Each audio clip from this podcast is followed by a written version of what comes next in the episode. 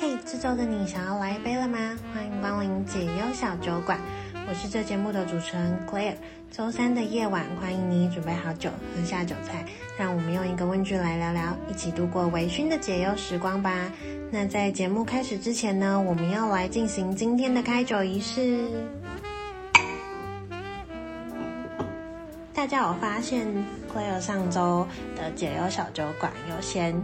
暂停营业，临时公休一次吗？是因为我上周回去帮我哥顾小孩，因为他们要搬新家了，然后我才发觉，天呐，顾小孩真的是一个相爱相杀的过程。就是他欢起来的时候，你会真的累到想要哭，可是他又有非常天使、很可爱的一面，就是他会很真诚的一直跟你称赞你的话，一直说哦，你好漂亮哦，然后什么呃，我很爱你哦。我只想要跟你玩哦，这类就是非常真诚的说出这些甜言蜜语的时候，你就会被逗得 心花怒放的。但是我真的就是真心的感受到“妈妈是超人”这句话的意思。我只是觉得所有的不管是全职妈妈还是职场妈妈，真的非常需要给他们很大的掌声。他们真的好厉害哦！好啦，那就是先先跟大家说，sorry，就是我上个礼拜有点无预警的停更，因为我本来上礼拜，呃，是我刚过完生日的那一周，然后我在生日的那几天有想了一个，呃，蛮不错的一个我我今年二十九岁想要执行的事情，那也是今天待会会跟大家聊到的。今天想要跟大家聊聊的，就是你的二十几岁是什么样子呢？因为我现在已经在二十几岁的最尾端，就是今年已经二十九，刚过完二十九岁生日。我相信大家在小时候，可能不管是自己觉得，或者是很常听到大人说，就是二十岁到三十岁，其实是人生最美好的十年。然后，因为那时候你就会是一个呃年轻的样子，然后有。有一点点能力可以去做一些你自己想要做的事情，然后可能也会是呃最漂亮的一个阶段。其实我们都会很向往自己可能开始变十八岁、二十岁，就成年礼的这个阶段，然后也会很向往就是二十到三十岁，就是大家所说的每个人一生的黄金阶段。所以小时候其实蛮向往自己二十几岁的样子。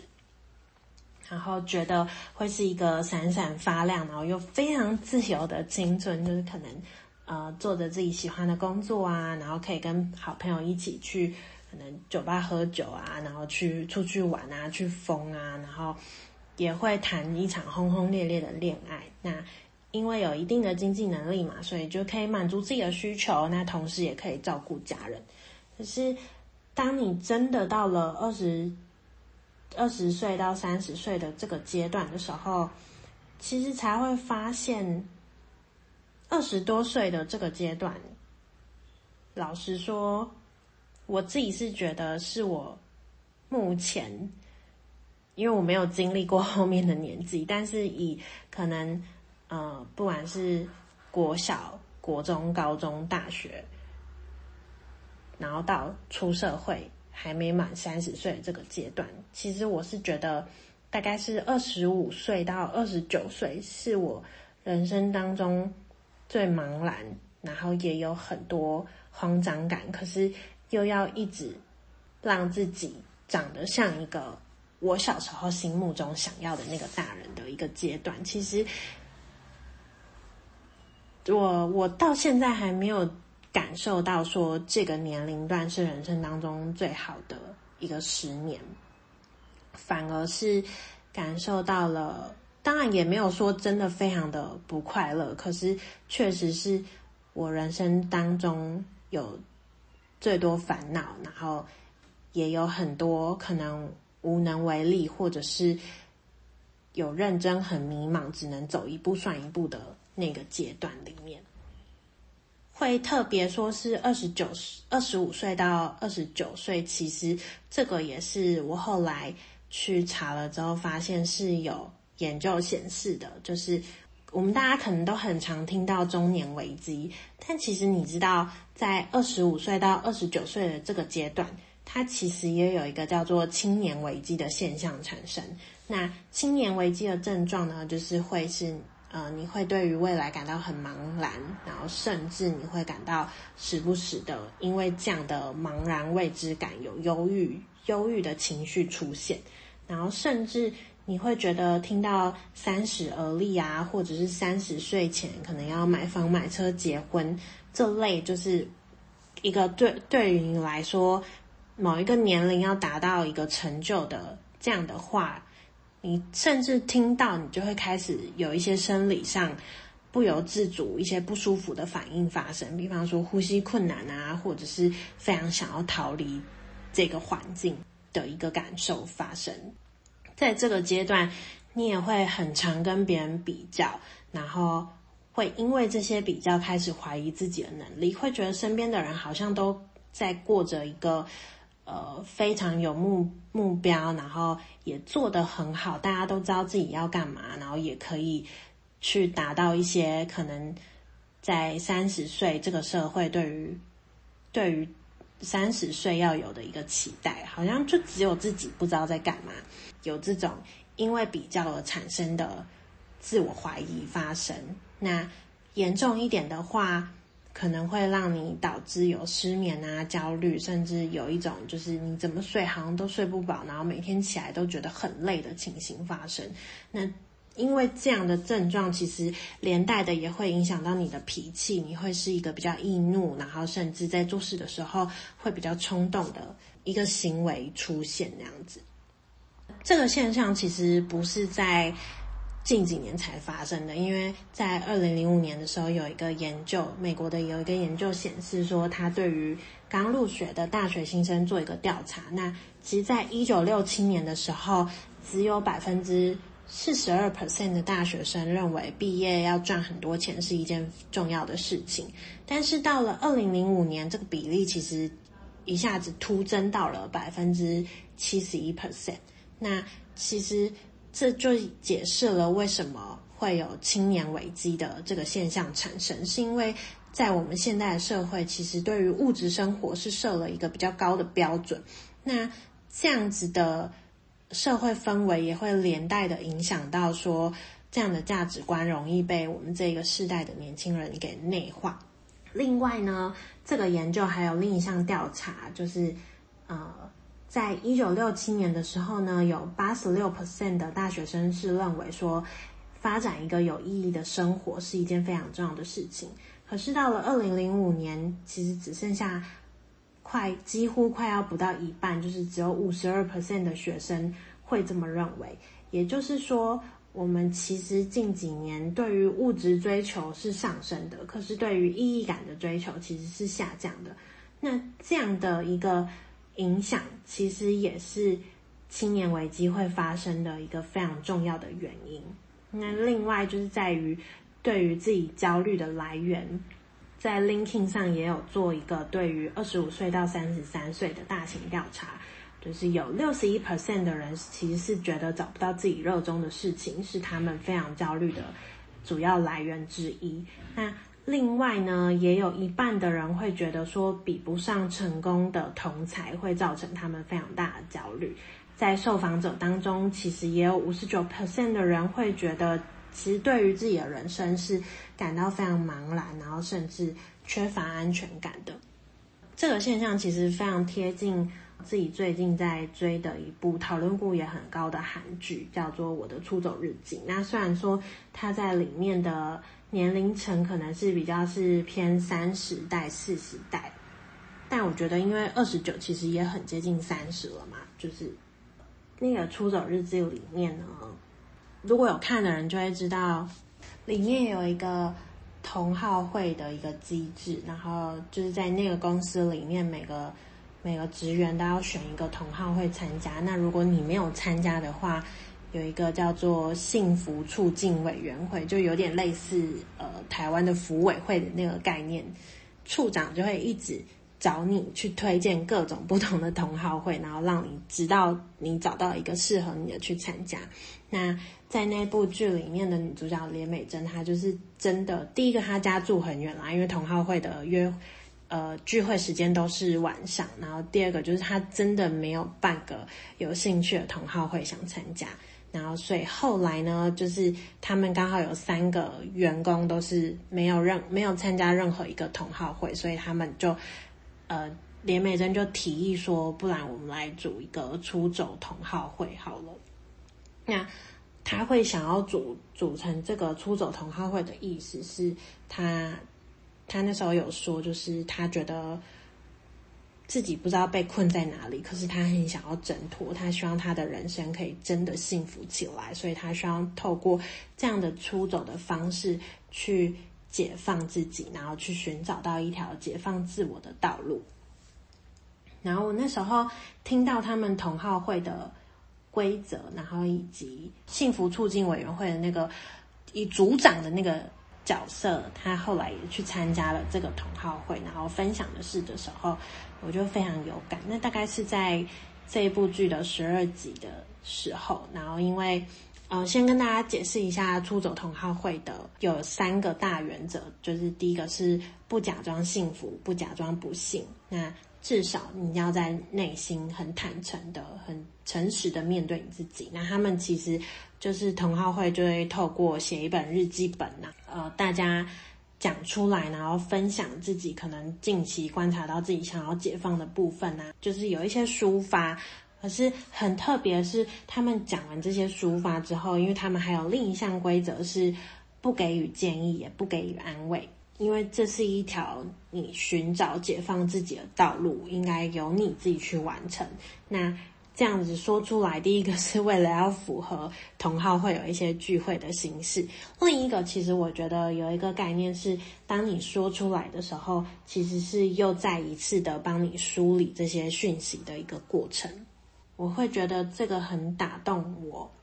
其实是后来。那个幸福促进委员会的那个市长，他去参加的时候，然后他第一第一次去参加聚会，分享的就是他想要解放自己，无时无刻都想要挂着微笑的这件事情。那他举了一个非常极端的例子，就是他说他没有办法控制自己，他甚至连去参加丧礼的时候，他都会不自觉的想要挂上微笑。那大家也知道，就是你在丧礼这样的表现，其实是有一点突兀、奇怪的。我那时候看到这一段，我就开始爆哭了。就是我觉得我可能没有他那么严重，但好像蛮多时候，其实我我其实没有想要笑，但我就是会不自觉的先挂上微笑，好像像是一种伪装一个面具吧。所以。我看完这一段，然后刚好那是在我二十九岁生日的前一天，然后我就想起我前阵子就是有看到网络上大家讨论很夯的一个东西，叫做“和情人必做的一百件事情”。那它的副标是“做完这一百件事情，我们就去结婚”。然后，所以我就想要跟自己在二十九岁的这一年呢，我想要完成与自己恋爱的一百件事情。那我希望这一百件事情，不管我最后有没有完成，它都可以围绕着去，呃，挖掘我自己，然后去寻求自我、解放自我的一个过程，然后去问问自己内心最想要的到底是什么，就会像是出走同好会的那个过程的那个规则一样，就是我希望我可以不假装幸福，不假装不幸，然后能诚实以对，让自己能够真正的幸福起来。那会想要做这样的一个挑战，也是因为我觉得，我觉得二十几岁的我们好像花了很多时间在了解别人，然后跟别人相处，然后甚至去经营各种好的关系，不管是友情、爱情，然后甚至是你的职场上面。嗯，我不知道大家怎么样，但我其实有明显的感受到，我会从别人的观点去。去检视我自己好不好？可是导致说，我其实，在二七二八岁的时候，我有发觉，就是从别人的观点里面看起来，我好像是过得很好的。可是其实这两年，我其实是处于一个非常混乱的一个状态。所以我希望二十九岁的这一年，我可以花更多时间在对内寻求上面，然后花更多时间去跟自己相处。那我也希望我可以做到一件事情是。在三十几岁的我，能够实现说，我才是最懂自己的那个 soul mate，就是不用再对外去寻求，说我一定要找到一个对的人，我一定要找到一个 soul mate，是我其实自己可以成为那个最了解自己，然后也可以成为那个我自己会最爱的那个人，而不是一直去往外的寻求，即使在。我目前其实是有一个稳定男友状态的，现在我也想要花更多的心力，然后跟时间在跟自己恋爱的这件事情上面。那会想要做这件事情，其实也是从呃近期可能跟朋友聚会的时候，会一直被问说什么时候要结婚这件事情有关联，我就会觉得说，嗯，好像在外人看起来，我现在有一个非常稳定。交往的男友，然后我们感情也蛮好的，然后在比较物质一点，就是我们彼此的经济条件上，就是至少算一个还可以，然后中间的状态下，大家就会觉得那应该要往下一个阶段走啦。那呃，我自己除了我自己因为原生家庭的关心，所以我对于婚姻其实是没有那么向往的之外。我觉得我细细的在跟自己去对话的原因，还有我有发现一个是，我会觉得我自己目前的状态其实是一个处于一个有点迷惘，然后有点混乱。虽然说大家看不出来，可是我自己心里非常诚实的知道这件事情。所以在这样的状态下，我觉得要让我的人生再拉近一个人来。不是一个好的决定，我觉得我应该要先把自己处理好，就是让我摆脱这个混乱迷惘的状态，然后甚至我可以说出我喜欢我自己，我很爱我自己，然后甚至我有一些实质的行动，然后变成说我不需要从别人的眼光里去了解自己，我可以成为那个最了解我自己的那个人的时候。我在进入下一个人生阶段，然后把另一个人也真的纳入到我的人生里面来，这件事情对我来说是第一个是会比较有安全感，然后第二个我觉得也是对另一半比较负责一点的一个做法。那大家可能会很好奇说，那与自己恋爱的一百件事情，到底要设定做哪一些事呢？其实我觉得每个人都可以不一样。那我其实自己也还没有想好。不过呢，大家可以参考一下情侣之间必做一百件事情。我觉得它可以分成三类，就是第一类是一些日常的生活琐事，就比方说它里面会有一起穿情侣装啊，然后一起看书，一起买菜做饭。然后第二类是有一点奇花的浪漫的事，像是一起去看日出日落啊，看一场烟火啊，那帮对方准备惊喜，或者是帮对方呃刮胡子啊、吹头发这类的。然后第三类呢，是为了要更了解对方，所以愿意去做的一些事，像是陪对方做一件自己不感兴趣的事情，或者是来个一周交换日记，然后互相为对方写一封信，就是这种会是比较心灵层面，然后比较去贴近对方的一个交流。那。我的我跟自己恋爱的一百件事情，应该也会朝这样的方向。那我相信，呃，在这其中我会有很多呃跟自己对话啊，然后自己磨合，甚至可能也会有跟自己吵架的过程。那也会想要去帮为自己做一些浪漫的事情。总之呢，我希望这些事情都可以围绕在去探索我自己真的最想要的是什么。然后以及也可以像出走同好会的那三个规则一样，就是不假装幸福，不假装不幸，